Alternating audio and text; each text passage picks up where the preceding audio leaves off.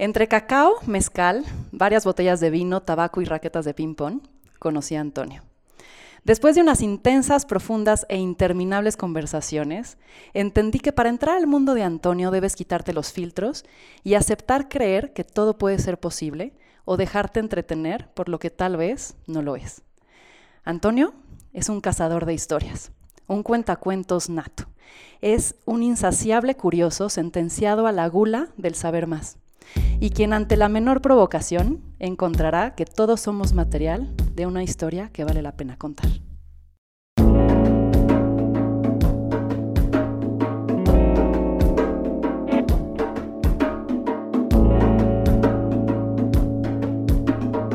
Esto es Más cabrona que bonita. Antonio, no lo puedo creer. Después de todo este tiempo que te hiciste de rogar, estás aquí. Bienvenido.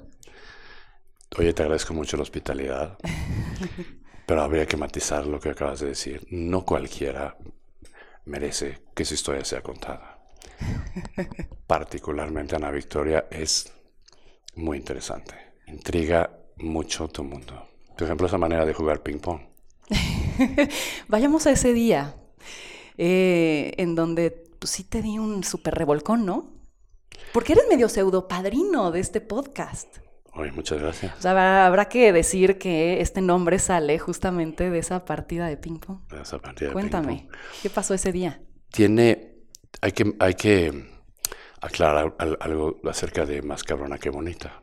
Porque en, en- en un podcast donde no se ven las imágenes, es muy fácil caer en un equívoco.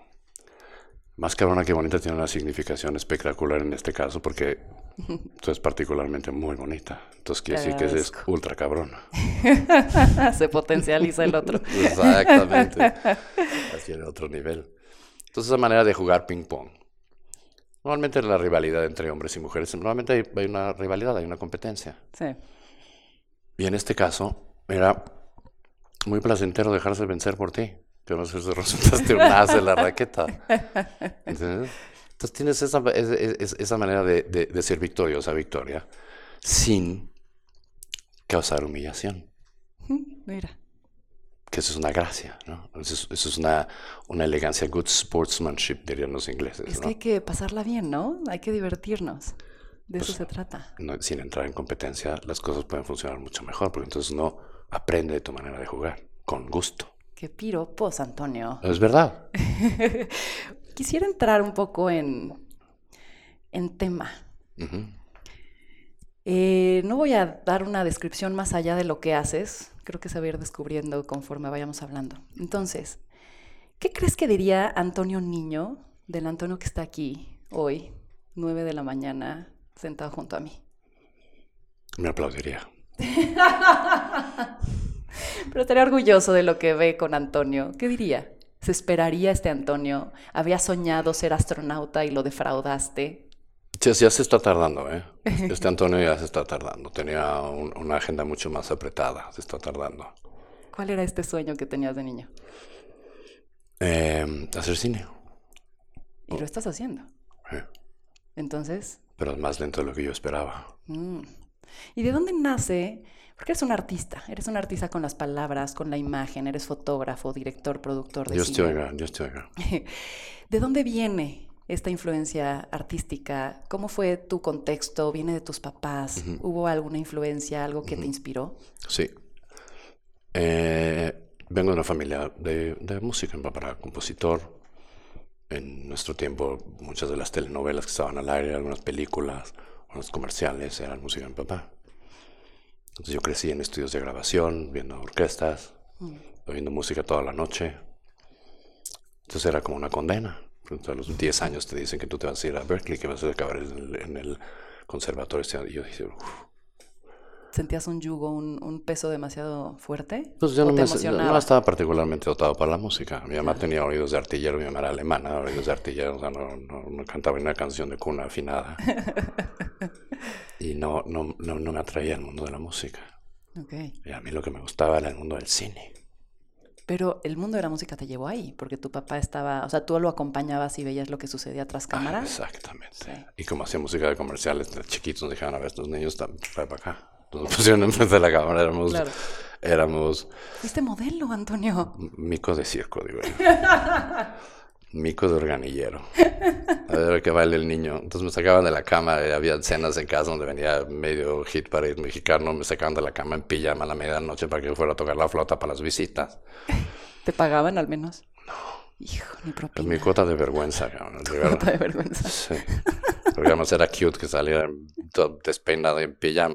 Era parte del espectáculo. Sí, a mí me parecía tortura china, eso me parecía inhumano. Oye, ¿cuál es esta historia que más te gusta contar? Mm, me intriga el mundo de las mujeres poderosas. Vengo de una mamá que sobrevivió a la Segunda Guerra Mundial, que a los tres años perdió a su papá. La primera memoria de mi mamá era cruzar, veniendo a la región de Polonia, tuvieron que huir hacia Rusia, porque venían los nazis. Entonces, una mamá de tres años, con dos hermanas, cada una un año menor que ellas, con su mamá y sus dos abuelas escondidas en un tren de carga hacia Rusia. La primera memoria de mi mamá, cuando se abre la puerta del, del vagón de carga en el invierno, una metralleta de un soldado ruso en el estómago diciendo Niet. Así como venían de origen judío, las suben al tren y las deportan de nuevo hacia Alemania, que era una muerte segura. Claro.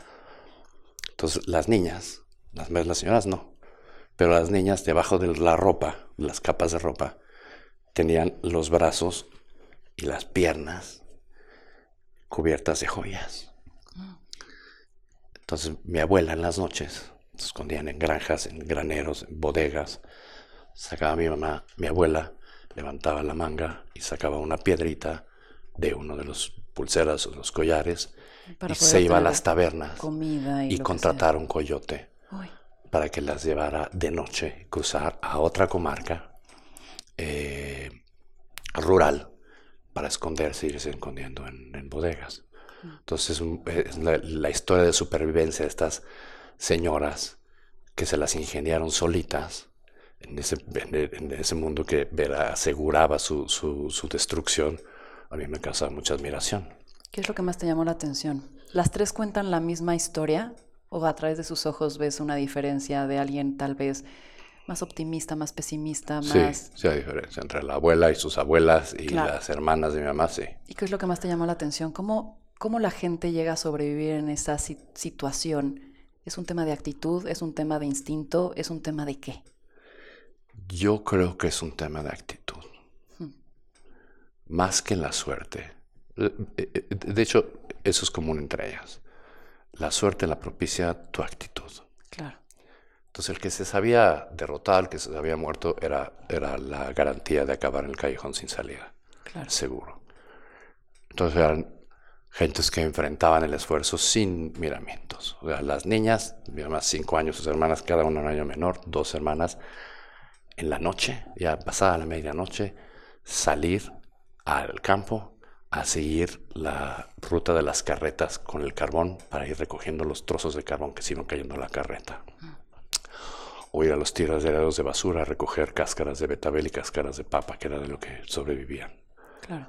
Entonces la solidaridad entre ellas eh, y, la, y la actitud era la que las, las sacó adelante. ¿Y qué, qué sucedió después? Cuando ya se internaron en Alemania, eh, la abuela las distribuyó en, en casas de rurales y dejó pagada su manutención por tres años y dejó que fueran adoptadas básicamente por otras familias para que no se detectara su, su origen judaico y no, no se enfrentarse al, al exterminio. ¿Sobrevivió tu mamá y tu... Diré, bueno, tu mamá sí, pero tu abuela? También. Ok. Mi abuela, la última vez que vino a México, a San Miguel de Allende, 96 años. La lleva mi cuñado a las aguas termales. Mi hermana estaba de viaje. Mi cuñado le llama a mi hermana por teléfono y le dice, oye, está llegando la gerencia aquí de las aguas termales a preguntarnos si es posible que le pidamos a tu abuela que se cubra, se ponga la parte de arriba del bikini. 96 años de solearse en esa parte de arriba del bikini. Pues ya que, ¿no? Entonces ella se entera, se le planta enfrente, si nada más con la parte de abajo del bikini, se le planta enfrente al, al, al gerente, había ya sobrevivido dos mastectomías. Decía que me cubran la parte de arriba para tapar qué. No, aquí no hay ninguna glándula de nada. ¿Qué se le ofrece? ¿no? Fíjate la abuela. 96 años. Qué increíble. Mi hermana tenía que bajar a las 4 de la mañana el jueves a decirle a mi, a- a mi abuela que por favor le bajara su desmadre porque al día siguiente había escuela. Porque venía llegando de la discoteca. ¿verdad? Bebida con el novio 30 años menor que ella, 96 años. Qué joya. Qué buena onda. Abuela, ¿cuál es el secreto de la longevidad? Le preguntaba yo. Es que menso eres. Dice, abuela, eso no es el secreto de la longevidad. ¿Cuál es? Me dice, lo tienes en tu casa. Día, dime, ¿qué es? Dice, güey, es un caballito de tequila después de cada desayuno. Y aquí estás haciendo honor a ese consejo porque digo, no estoy yo para contarlo, pero estamos aquí mezcaleando, ¿verdad? Mezcaleando a las... Llegué tarde, discúlpame, a las nueve y media de la mañana cuando mi cita era a las nueve. Eso no aprendí de los alemanes. Oye, ¿y esta historia la has escrito? No. ¿Te gustaría producirla? mm, ¿No quieres ensuciarla? ¿Quieres que quede en el recuerdo? ¿Es No tuya? sé. No sé, me conflictó eso. Yo, la gente que para contar historias del holocausto tiene que tener el calibre de Spielberg.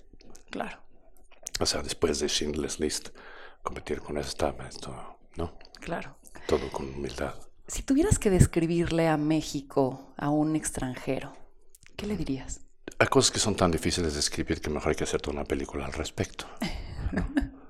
Hiciste una. Tenemos una escena de un proyecto que estamos cocinando, donde viene el jefe del programa espacial ruso. Y viene a Teotihuacán. Y viene con un contingente de la KGB y del, del Ejército Rojo y con algunos dignatarios. El viceministro de Khrushchev estaba en México. Llegan a Teotihuacán. Y dice Korolev, el jefe del programa espacial ruso, esto en Teotihuacán, dice, fue la primera ro- plaza roja del planeta. Y todos aplauden. Pues sí, Teotihuacán está todo pintado de rojo. Ahorita ves, está pelón la piedra, pero eso era un estuco pintado de rojo glorioso. Esta ciudad, dice, fue construida mil años, mil quinientos años antes de que llegaran los aztecas. No sabe quién la construyó. En este lugar, y, y los rusos dicen, oye, pero esta gente está medio amolada, ¿no? Vemos a niñitos ahí vendiendo pulque en el- ¿Qué pasó con este pueblo? Dice, no te preocupes, dice el jefe del programa espacial ruso. Esta gente tiene la capacidad de computación en la cabeza como para hace 1500, hace 2000 años haber orientado esta ciudad al norte estelar. Mil años antes que en Europa aquí se descubrió el tránsito de Venus, no la órbita de Venus, el tránsito de Venus. Una revolución galáctica. Ya lo habían calculado estos señores. ¿Cómo lo hicieron? Es- esta es la primer metrópolis del continente. Antes de que existiera el World Trade Center, este era el centro de negocio del continente. ¿no? Hoy se sabe que hay eh, obsidiana eh, teotihuacana, inconfundiblemente teotihuacana, porque tiene una huella digital, la, la roca volcánica, el cristal volcánico, hasta Perú. Así me gusta describir México. Tiene, mexicano tiene esa capacidad de, de- de- de computación como para hace dos mil años saber lograr eso. Dicen, "Tú no te preocupes por los mexicanos, damos cosas que se organicen y son capaces de esto. Claro. Y es un maridaje único. Es una, una raza nueva que viene después de la conquista. Dime algo, porque yo sí creo que tú encuentras material, eres lo suficientemente curioso como para encontrar material en cualquier eh, situación, persona, eh, experiencia y poderlo convertir en una historia. Tal vez una historia para ti. Eh, ¿Cómo funciona la mente de Antonio? ¿Te imaginas escenas que no existen? ¿Vives en la ficción? ¿Vives en la realidad? ¿Estás confundido? ¿Todo es una ficción para ti? ¿Cómo funciona esta mente creativa de Antonio en cuanto y al respecto de las historias? Fui al colegio alemán. Ajá. El colegio alemán se llama el Colegio Alemán Alexander von Humboldt. Alexander von Humboldt viene a explorar América Latina. Viene a México. Ponen un oficial de la Secretaría de Relaciones Exteriores para el Servicio Exterior para acompañar al maestro Alexander von Humboldt en sus viajes y dicen, este señor es un sabio. Y la anécdota que nos contaba en la escuela es que se la para preguntando todo. Lo llevan los ingenieros azucareros, todo quiere saber, todo le están preguntando y se empieza a exasperar este tipo del mexicano de relaciones exteriores. Y dice, oiga, a mí me dijeron que usted era un sabio. ¿Cómo puede ser que usted, cómo, es que usted es sabio y se le pasa preguntando todo? ¿Por qué?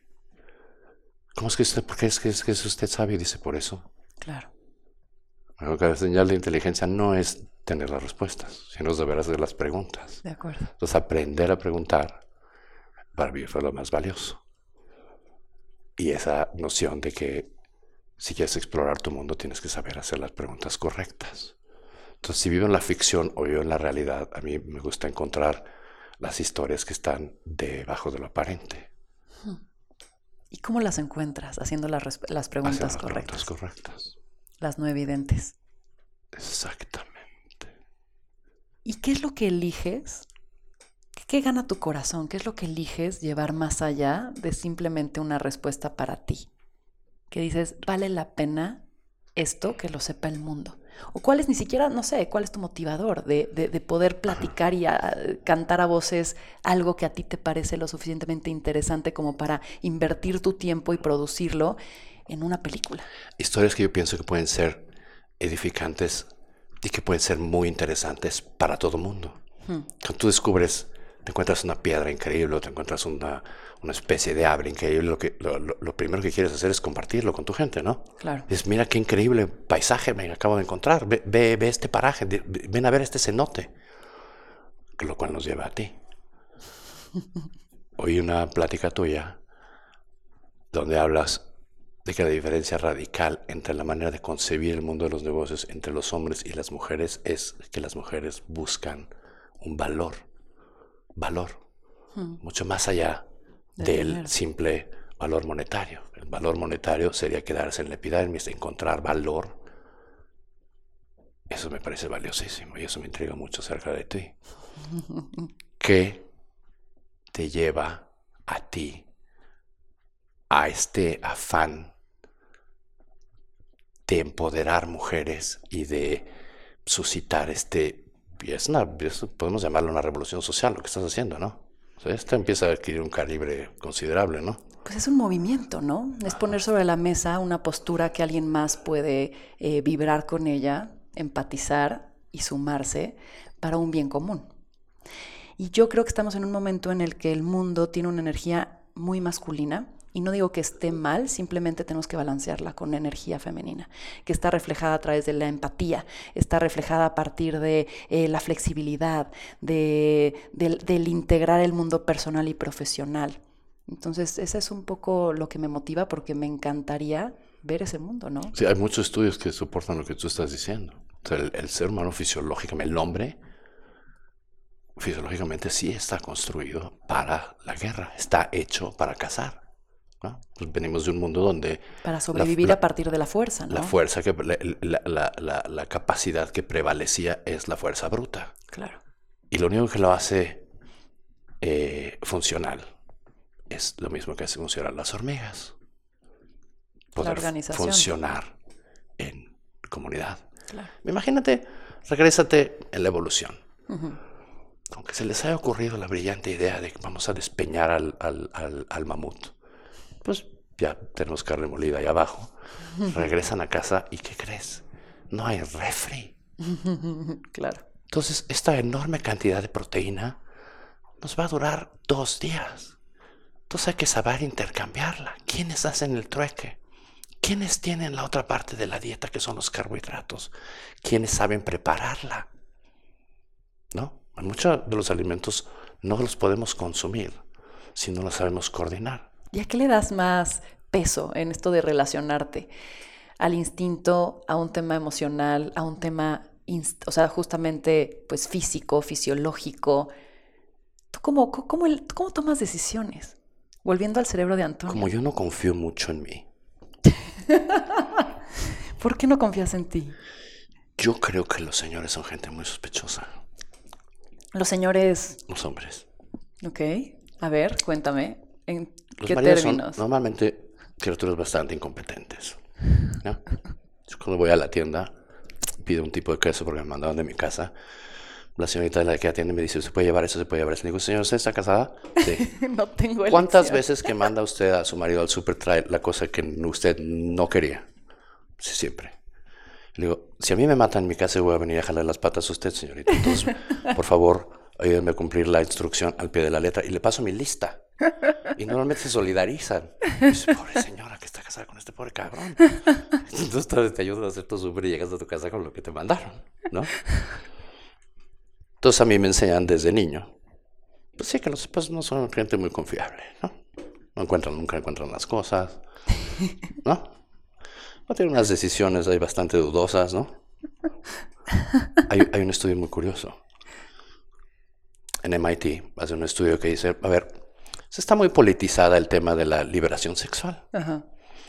Se discute mucho de quién tiene más libertad para ser promiscuo. Si las mujeres tienen el mismo derecho a ser promiscuos son los hombres, pero es un logro bastante dudoso, ¿no? Entonces vamos a hacer una medición muy simple, porque hay una ciencia moderna llamada actuaria. Entonces pues, resulta que hay registros. Entonces miden la longevidad de parejas del mismo sexo, parejas que han permitido los matrimonios. Entonces hay registros. Entonces comparan la longevidad de, parejas de hombres y de mujeres. Y se encuentran que la mayor incidencia de crímenes pasionales está en la comunidad de los hombres.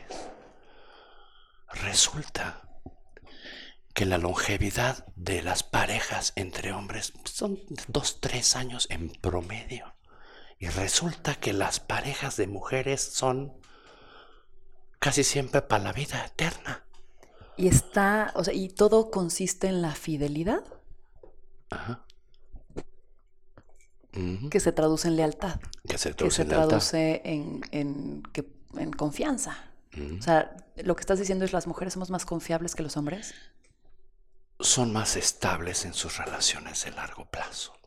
Y son es- más leales. Son menos irracionales en sus decisiones, generalmente. Pero porque tenemos más integrado nuestras necesidades físicas, espirituales, racionales y, o sea, ¿crees que es un tema de, de necesidad fisiológica de tener varias parejas? Es una tendencia de los hombres a que naturalmente, porque eso es un poco lo que, lo que se dice o lo que se argumenta, ¿no? Los hombres somos más promiscuos, necesitamos más, este, explorar. Es una cosa de economía biológica. A ver, explícame economía biológica. Una mujer se puede, se puede embarazar cada dos años, más o menos, ¿no? Claro. Cada año, ponle.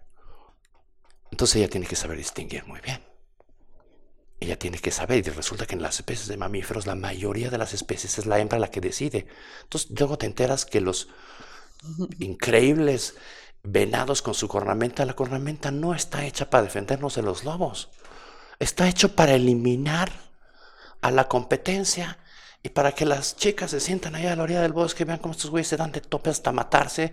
Entonces la más chingona de entre ellas dice, yo quiero este cabrón. Trae para acá. Entonces uno piensa, no, el harem, y los leones. No, no, no, no, no, no, no, no. Ellas cazan entre los leones. Claro. Son ellas las que procuran alimento. Y el güey está ahí para cumplir una función. Sí, tiene una melena gigantesca porque es para levantar, sí, sí espanta las hieras mejor que nadie, claro, ¿no? Pero ven y dame tu esperma. No. Exacto. Los zánganos, por ejemplo, las abejas, zánganos. ¿Qué quiere decir zángano entre nosotros? Un pinche huevón, ¿no? Un marido mexicano, casi siempre, ¿no? ¿Qué, ¿Para qué sirve el zángano? Inmediatamente cuando cumple su función reproductiva lo podemos descartar. Claro. ¿no? Entonces, pues, pues es una carga evolutiva. Entonces, todo esto para volver al tema en que tú cuando tomas una decisión no confías en Antonio, tienes un alter ego. Sí. Tengo una... ¿Ves, eh, ¿Ves esta teoría de conspiración de que fue un judío el que hundió el Titanic, no? ¿Has oído esa teoría de No, conspiración? no lo he escuchado. Cuéntanos un poquito. Pero resulta que no fue el señor Rosenberg, no fue el señor Ro- eh, Goldberg, no fue el señor Iceberg, fue Ana Roth. Esta productora que hizo el Titanic en México. Sí. Entonces, yo, ante cualquier duda, consulto con mi helada madrina, que es la señora Ana Roth, ¿no? De acuerdo. Una amiga tuya también es eh, recientemente aliada, socia, Leila, que acabas de entrevistar. Tengo una gurú que es eh, maestra en ciencias políticas de Harvard, que además fue, ha sido miembro de los servicios de inteligencia norteamericanos de una capacidad de análisis inusitada. Y es mi maestra de la escuela que me da con la regla en las manos. o sea que tú tienes tu consejo. Sí. Todas mujeres. Sí. Y ellas te ayudan a tomar las decisiones. Sí. Qué inteligente eres. Sí. Ahorita hablaste de algún par de personajes. Creo que tú te rodeas de, de, justamente personas muy interesantes, muy extrañas, muy extravagantes, muy misteriosas y de dudosa procedencia Sí. en algunos de los casos. Sí. Quisiera que nos contaras, primero de ti, ¿qué es lo más extraño que te ha sucedido? Me has contado un par de historias y me encantaría que aquí soltaras Me algo. han que sucedido digas- cosas muy, muy raras. Exacto, cuéntame alguna de ellas, algo que digas. Me tomó tiempo reponerme. To- Todavía no me he repuesto de esta. A Todavía ver. no lo entiendo. Escúpelo. Me invitan a filmar para el Image Bank. Estoy fotografiando en Turquía. Tengo tres cámaras de cine, un equipo de producción. Yo puedo decidir qué vistas quiero filmar, ¿no? Vistas. Entonces se me ocurre una plaza, coloco unas cámaras al amanecer, empiezan a llegar los puestos a ir a los mercados y se empiezan a juntar los ¿Sobre niños. qué era? Eh, Eh, ¿era un imágenes- documental eh, no, o era no, un...? no, imágenes Ok. sueltas para el Image Bank. ¿no? Ok. Pero imágenes bonitas que te ocurren de Istambul. Y se empiezan a juntar los niños. Entonces está saliendo, empezando a salir el sol. Y de pronto, no sé de dónde, me cae a los pies un pez vivo. Un pez que se está sacudiendo.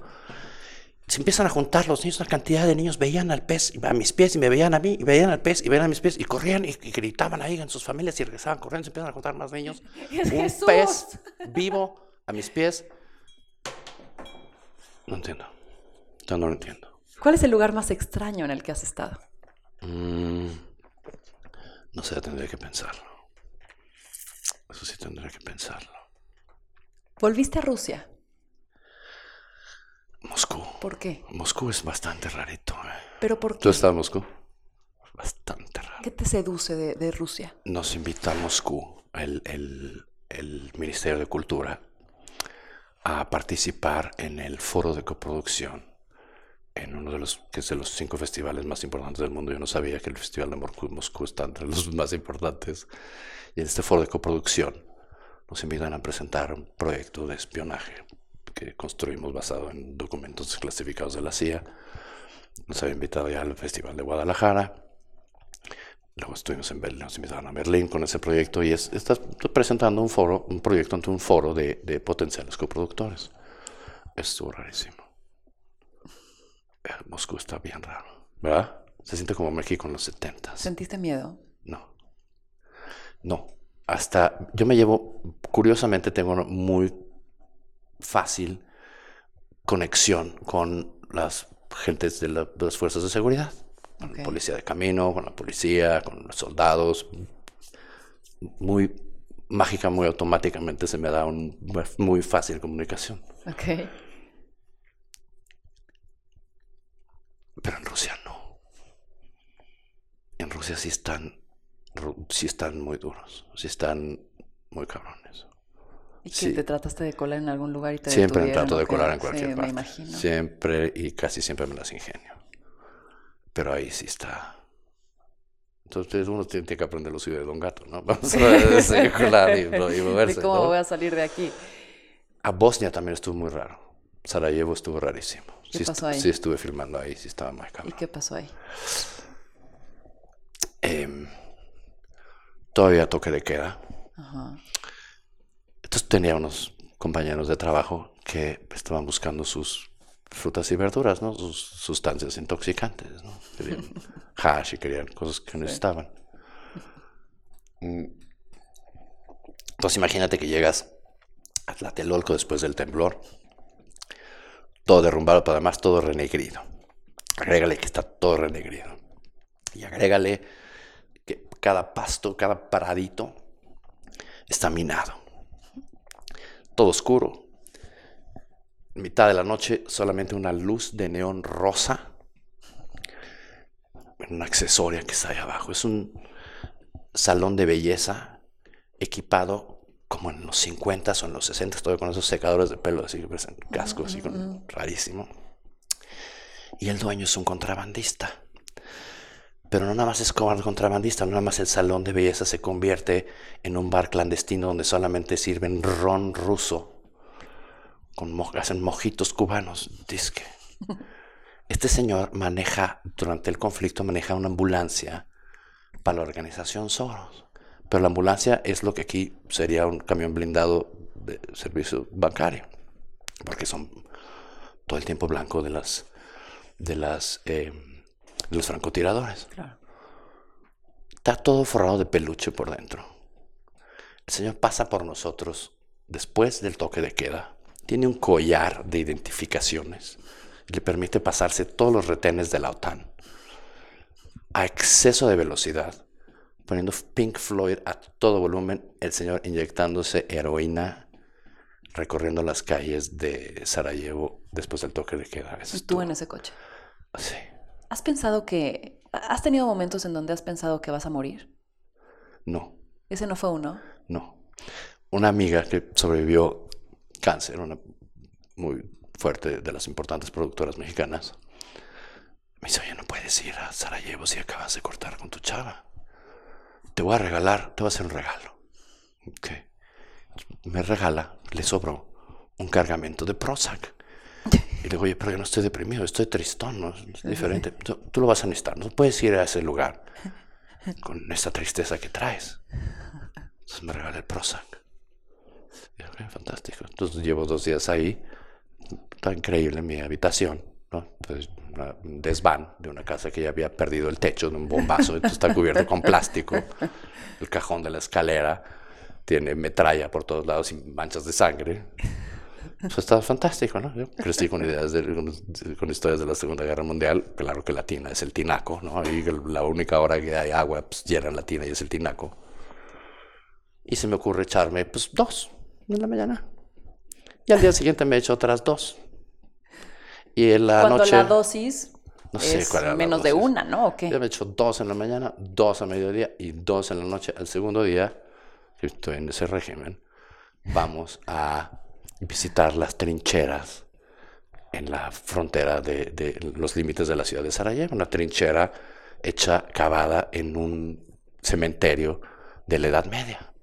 Están las antiguas lápidas, una trinchera hecha al lado, por supuesto que hay esqueletos desenterrados por todos lados y alambre de púas. Y... Entonces vamos con unos soldados que son los guías. Y te dicen muy claramente, pisa donde yo piso. Claro. Tienes que ir pisando exactamente. Todo está minado. Las huellas, sí. Es, eh, la princesa, la, Lady Diana, estaba involucrada en, una, tarea humanitaria de, Es un país del tamaño de, de, Colima y tiene ese lugar con más minas de tierra en el mundo, que son muy difíciles de sacar. Costaba 5 dólares enterrar una mina china hecha de madera para que no la descubran los detectores de metales. Costaba 5 mil dólares sacar una mina. Y, por ejemplo, los, los, los azulejos de los baños de los países que tenían, de los departamentos, de las zonas que tenían que desalojar los serbios para que ocuparan los bosnios después del, armisticio. Enfrente les cruzaban los baños, sacaban el azulejo y metían una mina para que cuando la abuelita tuviera que ir al baño, perdiera la, cuando menos la pata. Bueno. Entonces. Ya iba Antonio y de, pronto, exacto. es con mi cámara eh, Eclair 16 milímetros. Y de pronto veo un increíble eh, eh, lápida musulmana con un esqueleto ahí desenterrado, pero ya pelón, ya blanco, ya bonito, ¿no? Y te desvías. Y alambre de púas y una bomba que cayó ahí y no explotó. Y yo, no, eso es una foto. Entonces yo me cruzo para allá, así a lo bestia, ¿no? 100, 200 metros para allá y voy caminando para allá y nada más oigo gritos y chiflidos. Y chiflidos. Y yo estoy de cuclillas, así con el lente así de acercamiento, buscando diferentes ángulos para el alambre de púa y el esqueleto y se ve la bomba ahí atrás activada y la, y la lápida con las inscripciones. Y no sé cuánto tiempo estuve ahí, pero cuando volteé estaban estos soldados y los colegas mexicanos, y todos así parados así en hilerita, pisando las huellas de los otros. Unos gritos enloquecidos y yo tenía la plena certeza de que a mí no me podía pasar nada. ¿Y tú crees que ese es el secreto? O sea, no tener miedo. Mm, no sé. ¿O tuviste suerte? No sé cómo se llama. Lo, lo- lo- lo que sí me consta de las eh, abuelas y las tías y la mamá sobreviviente de la guerra es que si tu papá te dice que te vas a caer del árbol e insistes, seguramente te vas a caer del árbol. ¿Ah? Si tú te metes en la cabeza que seguramente te vas a meter en un pedo, Te vas a caer. te vas a caer, te vas a meter en un problema. Sí, Claro. ¿no? O sea, tu mente te lleva ahí. Sí. Ahí, por ejemplo, en Sarajevo, yo llegaba con la, con, con- con la cámara, había un retén porque había, estaba llegando gente, no sé, dignatarios en una columna de coches blindados a la, a la embajada de Turquía. Y yo quiero pasar el retén porque yo quiero filmar y tengo mi identificación de, de- de- de prensa de la OTAN. Y pues, yo no pregunto. Yo me abro paso y voy empujando y hay soldados ahí cuidando la chingada hasta que de pronto uno te da un culatazo en el hígado y te, te caes de rodillas. Dice, Te dije. ¿Ah? Sí. Justamente hablando de cuentos, de preguntas, de respuestas, hacerle, o sea, me, me dijiste, el tema es saber hacer las buenas preguntas. yo creo que sí. Imagínate que si, si existiera un Dios o una energía suprema o un ser supremo que tiene todas las respuestas, ¿qué pregunta le harías? Mm, No sabría por dónde empezar. Ya sé, da ansiedad. No sabría ni por dónde empezar. O sea, a mí me encantaría toparme con un fantasma, por ejemplo. ¿Para qué? Para preguntarle qué es, qué hay allá. O sea, ¿qué pasa después de que ¿Qué, qué muere? hay allá? Sí. ¿Cómo, es- cómo, qué es allá? ¿Cómo, cómo- cómo, cómo es allá? ¿Qué quiere decir esto de... Todas las tra- tradiciones tienen alguna forma de renacimiento, de cruzar un umbral o de... ¿No? Me encantaría saber qué hay allá. Ok. ¿no? Me encantaría saber qué es el Big Bang, por ejemplo. Si después del Big Bang sigue un Big Crunch. Claro, Me gustaría saber si hay universos paralelos. claro. ¿No? Me encantaría saber eso. Por supuesto. Y no hace mucho llegó un francés y dijo, ¿saben qué? Las enfermedades no vienen de un viento malo, de un viento cruzado. Todavía en nuestro lenguaje tenemos que no le vaya a dar un aire al niño. Sí. ¿no? Las enfermedades venían de un aire fétido. claro. Y este hombre dijo, no, vienen de unas criaturas invisibles. Ah, de unas criaturas invisibles vienen las enfermedades que son fantasmas. No, no, no, no, no. Son invisibles porque son diminutos. No me digas, no me digas. ¿Qué, qué, qué son? ¿Qué, gérmenes, vamos a decirle. Ah, gérmenes. ¿Y cómo, ¿Y cómo nos vemos? ¿Ves cómo tenemos un telescopio que es para... Lo volteamos y podemos verlo. Macros, microscopio. Dicen, ah, no manches, qué chingón está este cabrón. ¿no? Con todas las llaves del manicomio, pónganle, vayan poniendo su camisita de fuerza. Y resulta que sí. El universo está poblado de unos seres invisibles. Como él dijo. No era el viento malo, era unos seres, una, una fauna entera de criaturas que no podemos ver, ni oler, ni oír. Oye, ¿por qué siempre estamos negados a, a las cosas distintas? O sea, estos valientes que de repente se atrevan a pensar distinto, siempre son catalogados como los locos. ¿Tú eres un loco? Eh, Luego, luego sí la gente me ve raro. Pero te consideras alguien que va contra marea. Eh, o sea, tú te levantas y dices, quiero hacer este proyecto porque me vibra, porque me interesa, porque me va a llevar a un mejor lugar, porque voy a comunicar algo padre, porque es mi pasión, o porque quiero ir y romper el status quo. No. ¿Por qué? Me interesa contar historias que sean liberadoras y que rompan el, el círculo hipnótico en el que estamos atrapados. ¿No?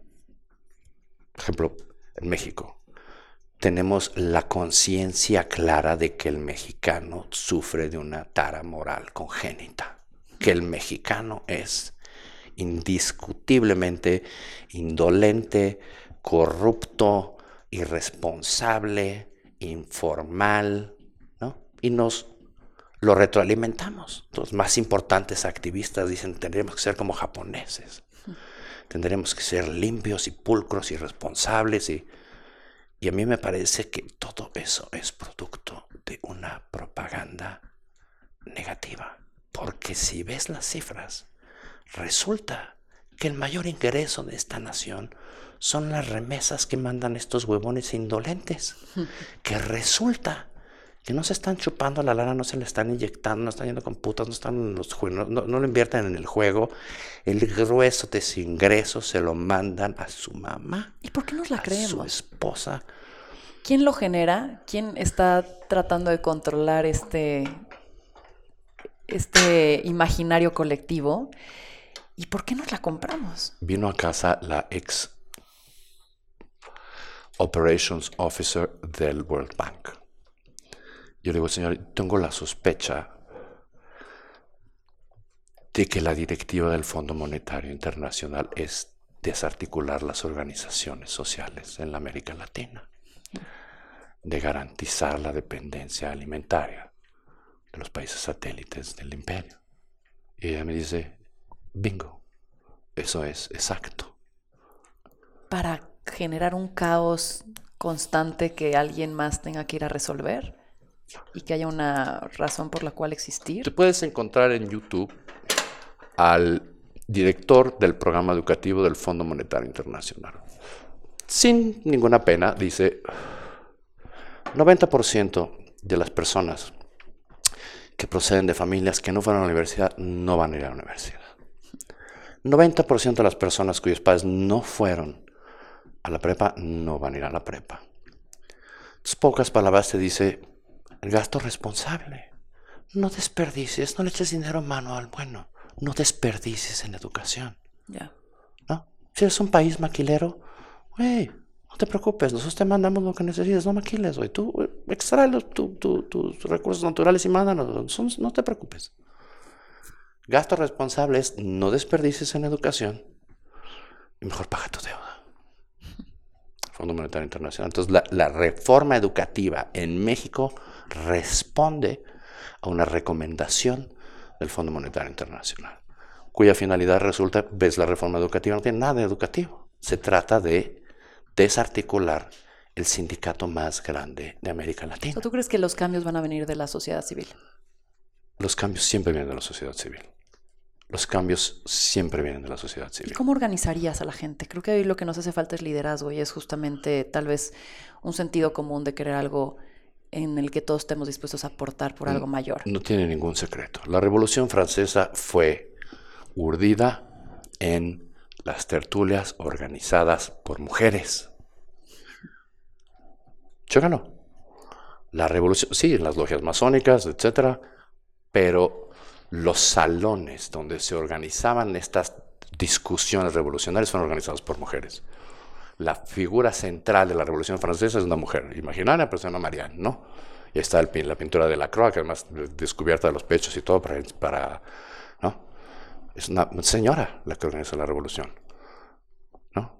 El inicio de la evolución del Homo sapiens empieza por una señora que permite que este chango no se le tenga que pasar 70% de su tiempo despierto alimentando ese equipo, porque ayuda a extraer los nutrientes de manera mucho más eficiente, de forma que la mitad, la otra mitad del tiempo podemos rascarnos el ombligo y ver las estrellas y entonces podemos calcular que cuando sale la estrella Sirio allá, a los pocos minutos se va a eh, eh, eh, inundar el, valle del Nilo. Claro. En la, la, o sea, gracias a que la mamá cocina, además luego cocina bien,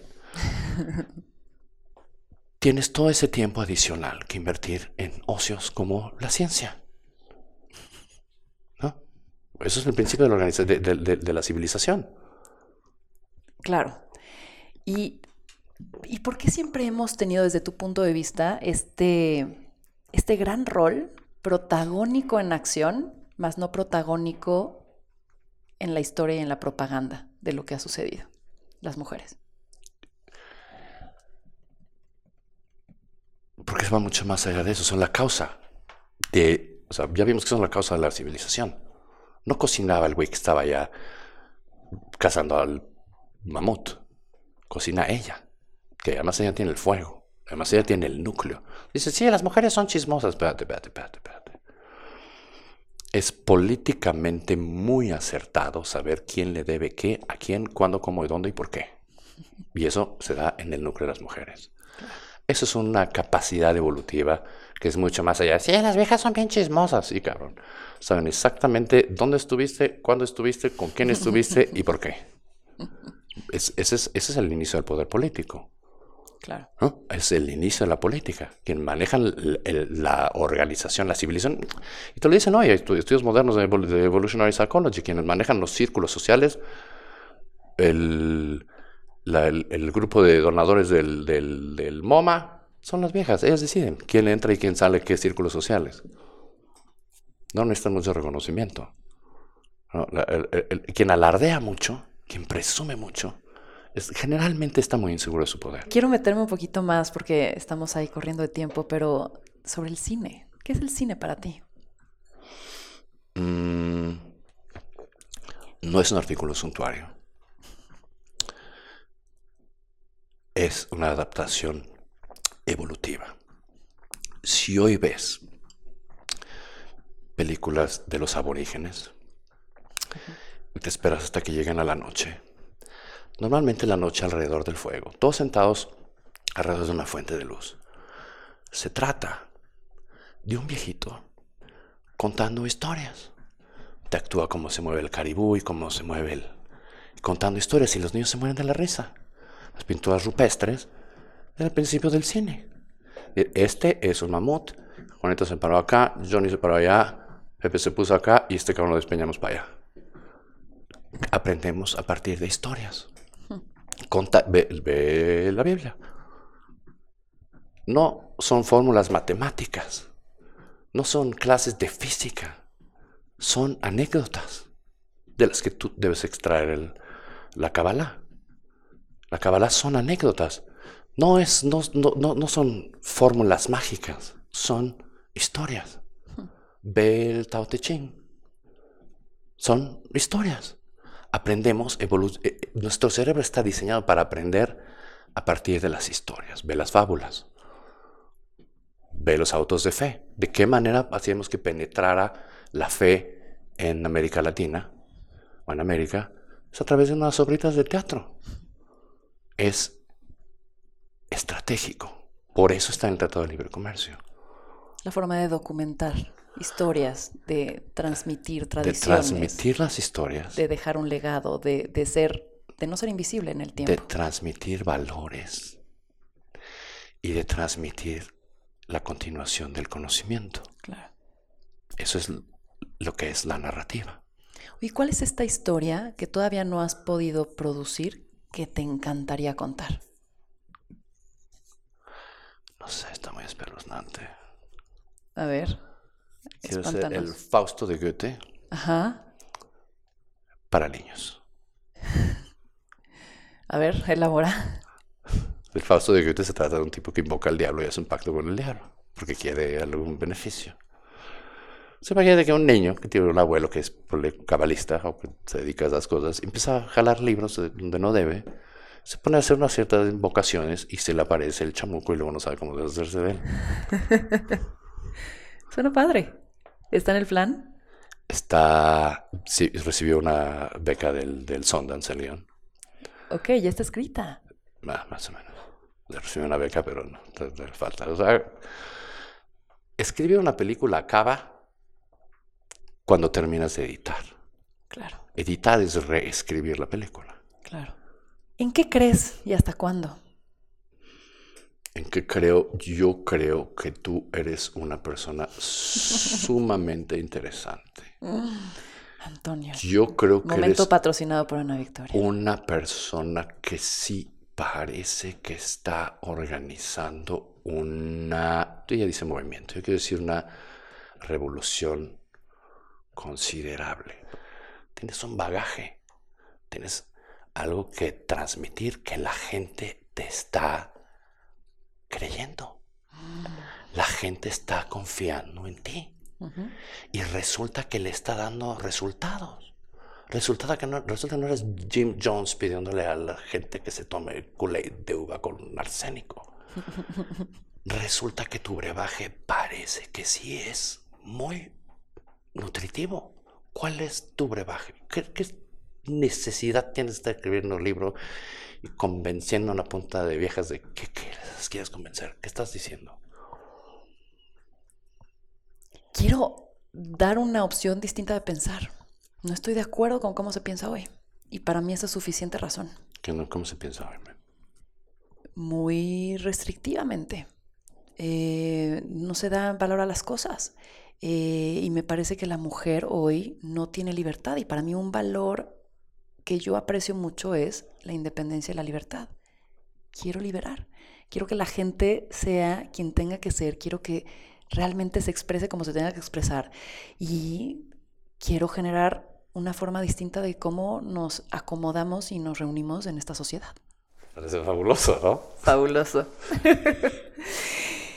Un último mensaje, algo que, quieras compartir, algo que Lo que yo quisiera compartir es tu historia.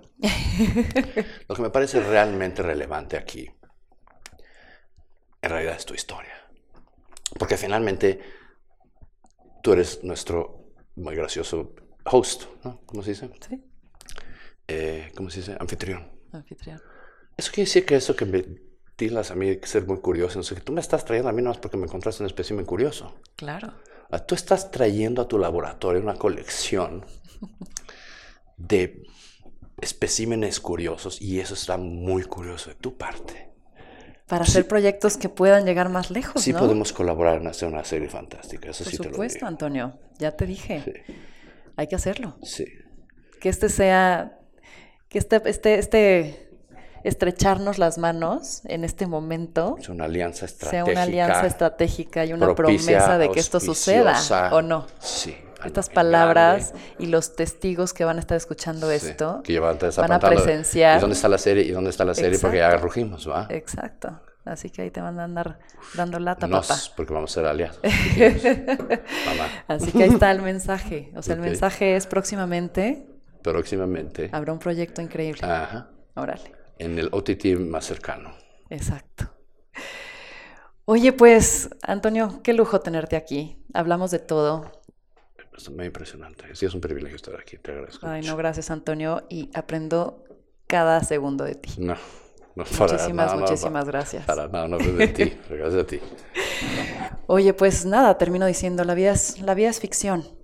Así que pongámosle unos lindos efectos especiales. Exactamente, muy bien dicho. Eso. Así que esto fue más cabrona que bonita. Más cabrona que bonita. Y eso que está muy bonita. gracias, Antonio. Muchas gracias a ti.